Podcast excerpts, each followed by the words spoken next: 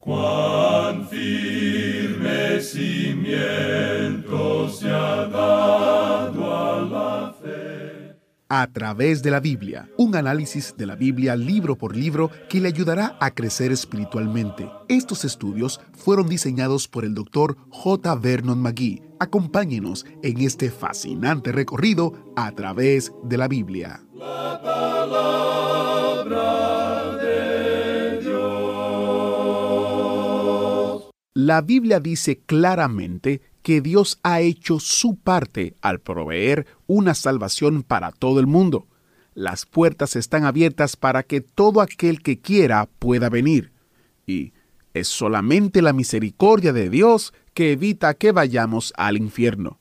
Estas son dos verdades tremendas que escucharemos hoy mientras nuestro maestro Samuel Montoya continúa nuestro estudio en el poderoso libro de Romanos. Este libro de Romanos es tan importante y quiero recordarle que si desea escuchar uno de los programas del estudio otra vez, si se perdió uno de ellos o si desea compartir el estudio con otros a través de los medios sociales o redes sociales o por WhatsApp, existen varias posibilidades para hacerlo. Visite a través de la biblia.org y haga clic en escuchar para descubrir las diferentes maneras de escuchar el programa.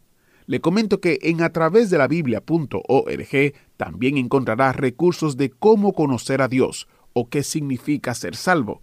Busque cómo conocer a Dios para descargar algunos recursos gratuitos hoy. Iniciemos en oración. Padre Celestial, queremos que tu palabra nos hable, nos instruya y nos dirija en nuestro caminar. Abre nuestra mente y nuestro corazón para recibir tu enseñanza. En el nombre de Jesús oramos. Amén. Ahora con nosotros nuestro maestro Samuel Montoya y el estudio bíblico de hoy. Continuamos hoy nuestro estudio del capítulo 9 de esta epístola del apóstol Pablo a los romanos. Y en nuestro programa anterior estábamos hablando de la elección de Israel en el propósito soberano de Dios. Y vimos que no hay ninguna injusticia en la elección que Dios hace. Ahora esto no es una denegación de la responsabilidad humana.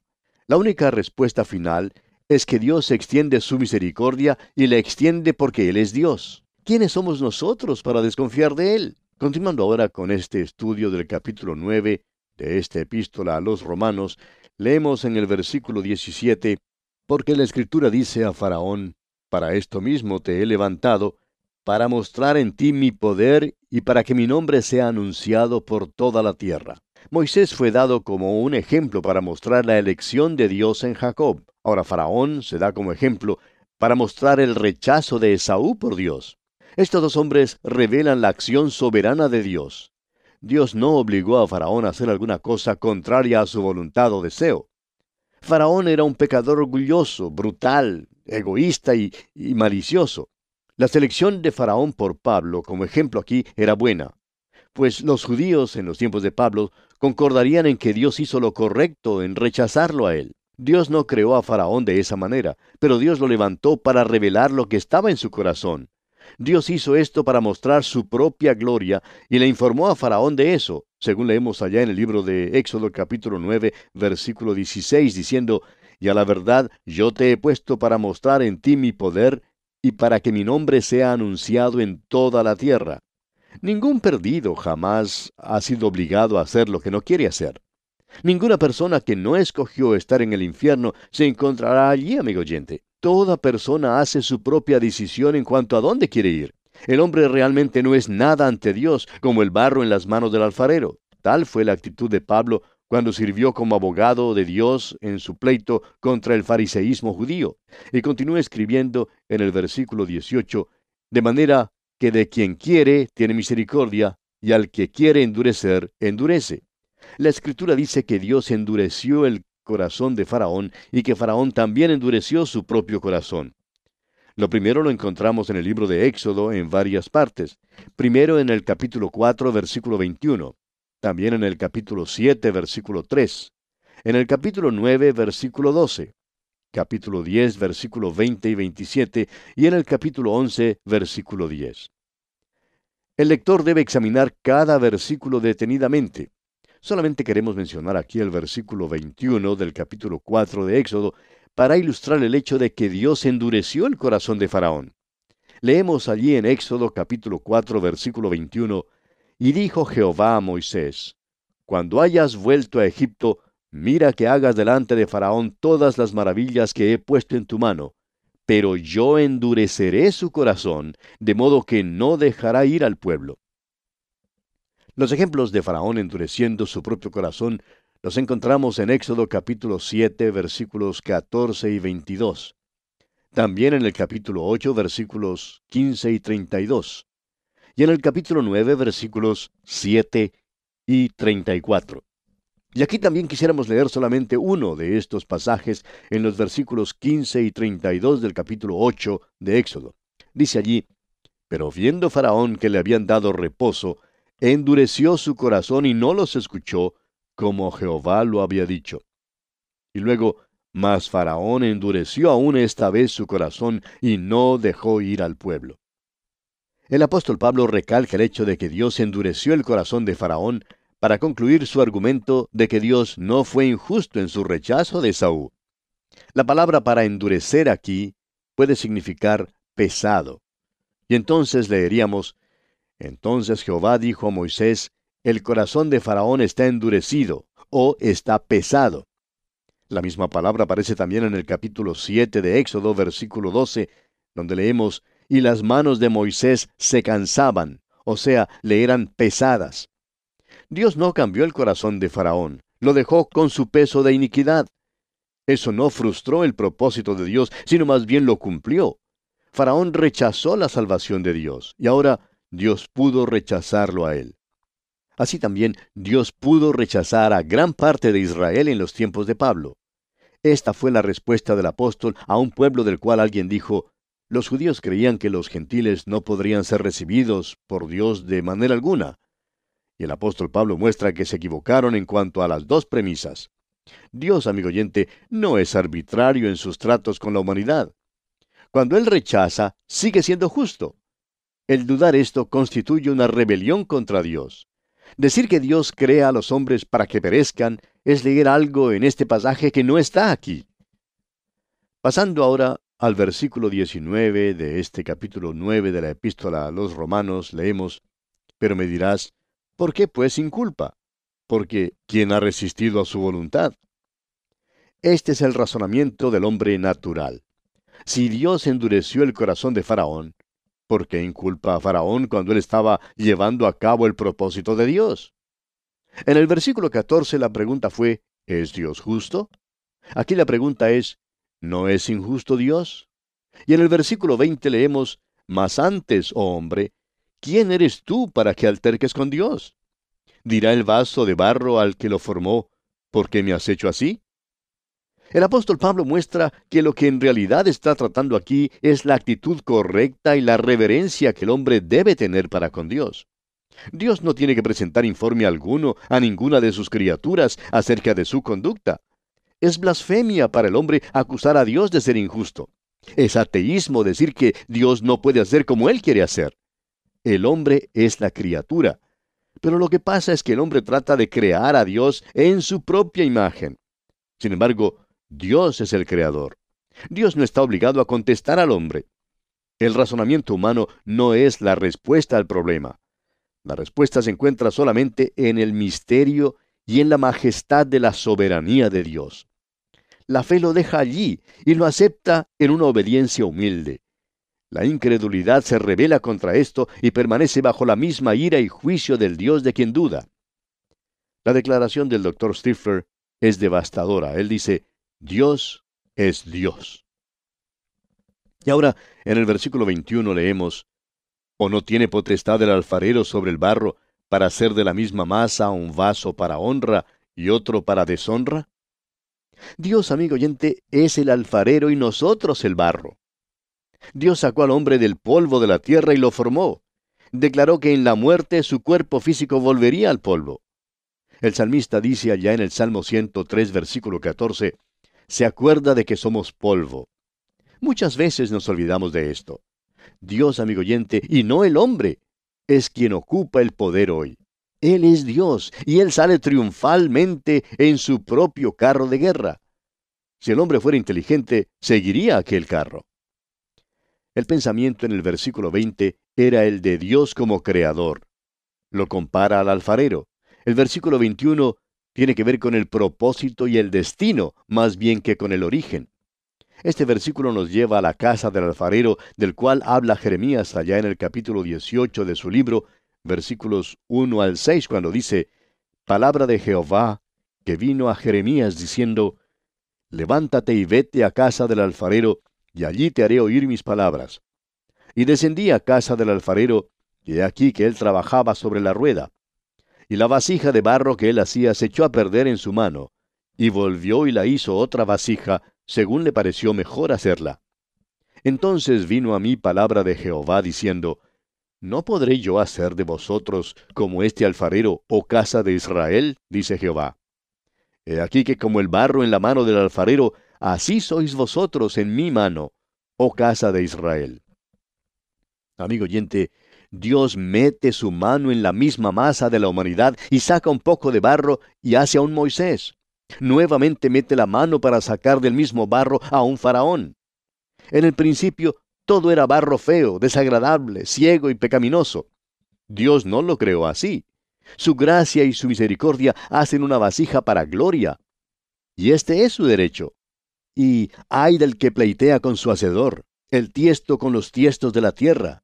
Dirá el barro al que lo labra, ¿qué haces? ¿O tu obra no tiene manos? como dice Isaías allá en el capítulo 45 de su profecía, versículo 9. Y volviendo ahora al capítulo 9 de esta epístola a los romanos, leamos el versículo 22. ¿Y qué, si Dios, queriendo mostrar su ira y hacer notorio su poder, soportó con mucha paciencia los vasos de ira preparados para destrucción? Pablo ya ha establecido el hecho de que Dios tiene libertad para obrar según el misterio y la majestad de su soberanía. Ahora, habiendo hecho esto, Pablo procede a mostrar que Dios trata con paciencia y misericordia aún a las vasijas que caerán bajo su ira. Nunca podremos decir que Dios las haya preparado para destrucción. La rebelión y el pecado del barro fue lo que las preparó para destrucción.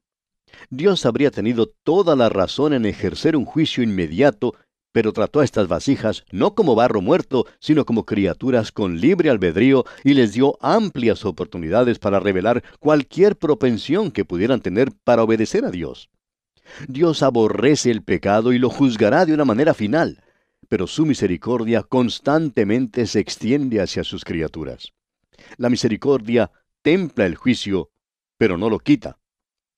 Y en los versículos 23 y 24 de este capítulo 9, de la epístola a los romanos nos dice, y para hacer notorias las riquezas de su gloria, las mostró para con los vasos de misericordia que él preparó de antemano para gloria, a los cuales también ha llamado, esto es a nosotros, no solo de los judíos, sino también de los gentiles? Hay una distinción clara que se hace aquí entre los vasos de ira y los de misericordia. Dios mostró tanta paciencia para con los vasos de misericordia como para con los vasos de ira pero los vasos de ira estaban preparados para la destrucción por ellos mismos, mientras que Dios es el que prepara los vasos de misericordia. Godet sugiere aquí que los vasos de ira se refieren a la misma nación judía que fue destruida en el año 70 después de Cristo. Jesús anunció la destrucción, pero él era sufrido y paciente. Lloró sobre la ciudad y oró diciendo, Padre, perdónalos. El apóstol Pedro dijo además que el Evangelio sería predicado primeramente a ellos, pero por fin el juicio vino con la destrucción de Jerusalén por Tito en el año 70 después de Cristo y la dispersión consiguiente de la nación. Dios había salvado a un remanente. Los del remanente eran vasos de misericordia. He aquí la analogía de Dios.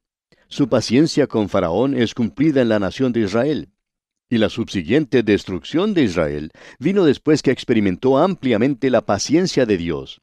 Este es un golpe maestro del apóstol Pablo. Consideremos ahora la selección de los gentiles en las profecías escriturales. Leamos los versículos 25 y 26 de este capítulo 9 de la epístola a los romanos. Como también en Oseas dice, llamaré pueblo mío al que no era mi pueblo, y a la no amada, amada y en el lugar donde se les dijo, Vosotros no sois pueblo mío, allí serán llamados hijos del Dios viviente. Esta es la última división de este capítulo 9. Pablo ha dejado bien en claro que la nación de Israel fue escogida gracias a la voluntad soberana de Dios y no por algún mérito de los israelitas. La selección de Israel fue según el propósito soberano de Dios. Este concepto se expresa también en el versículo 16 de este mismo capítulo 9, donde dice, Así que no depende del que quiere ni del que corre, sino de Dios que tiene misericordia. Dios, amigo oyente, no solamente ha escogido a una nación, sino que también ha salvado a aquellos de aquella nación que se han convertido a Él. Este es el remanente. Dios también está tomando un pueblo para su nombre de entre los gentiles. La primera profecía mencionada en el versículo 25 es una cita de Oseas capítulo 2 versículo 23 y se refiere a la nación de Israel.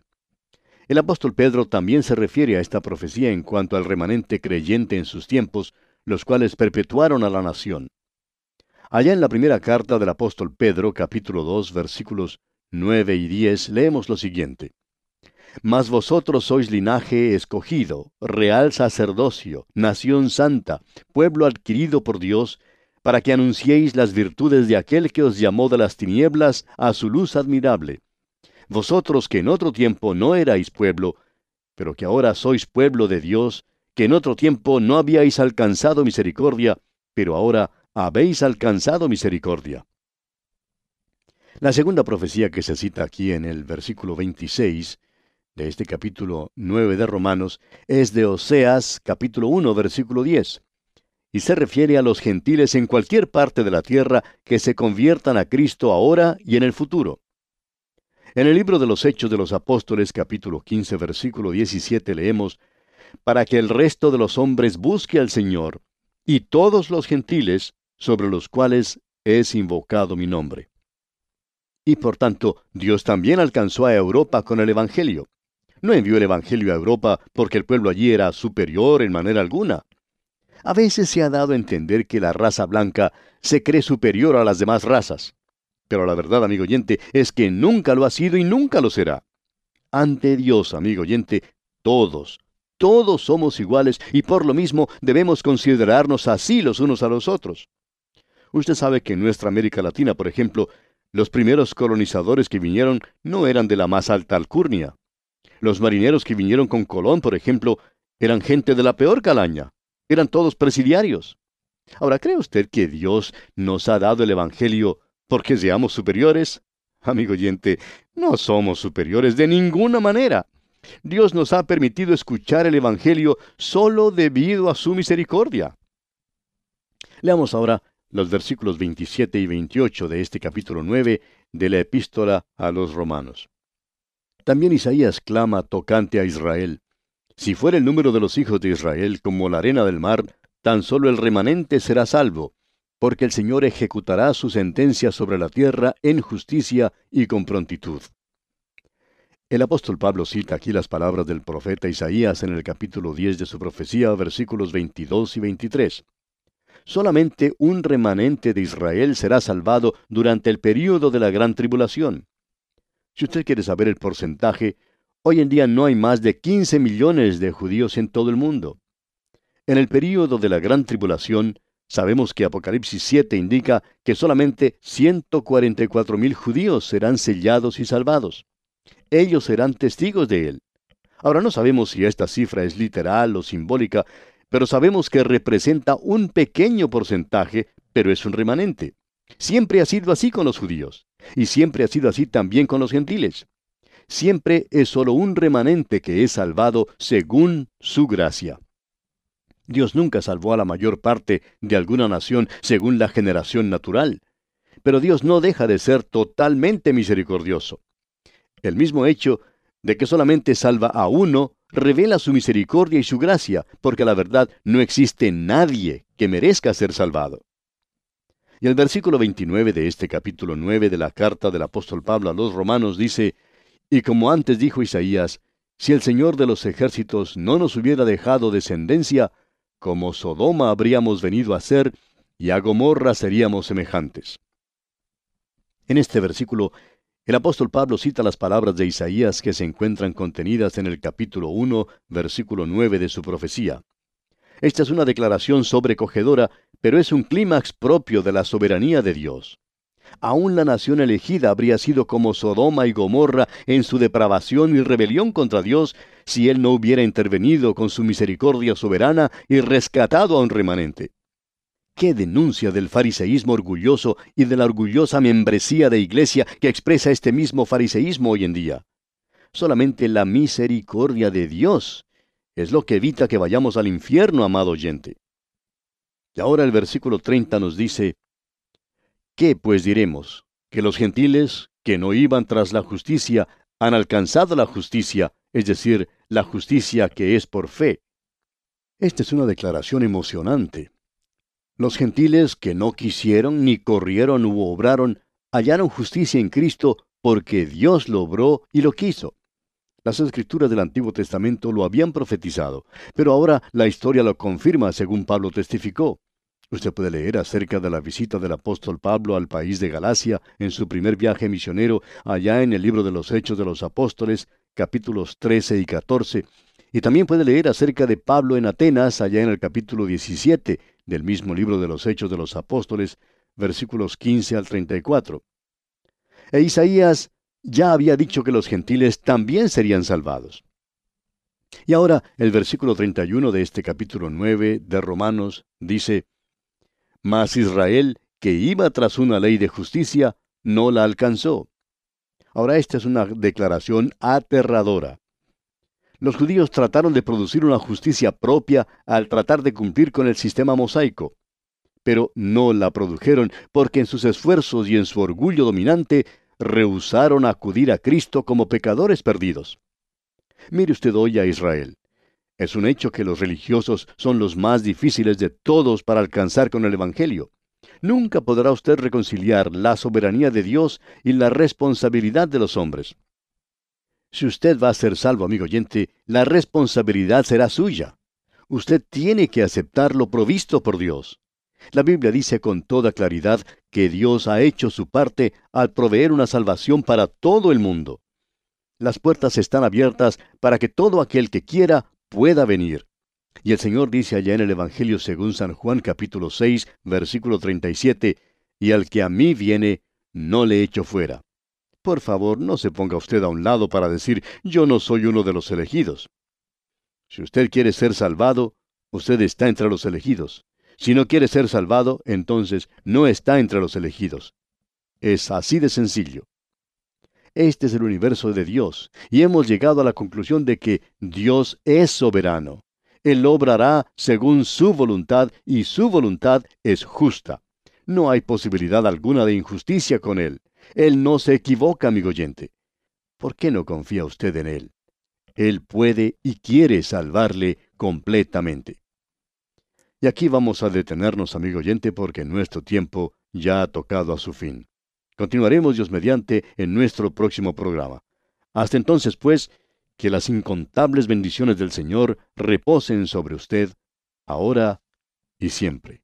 ¿Fue de ayuda para usted el estudio de hoy? ¿Desea enviarnos algún comentario de lo que ha estado escuchando? Entonces escríbanos, no espere más. Nuestro correo electrónico es atv@transmundial atv.transmundial.org. atv.transmundial.org. Si desea recibir las notas y bosquejos de lo que estamos estudiando, suscríbase gratis en nuestra página en internet a través de la biblia.org barra notas. A través de la biblia.org barra notas.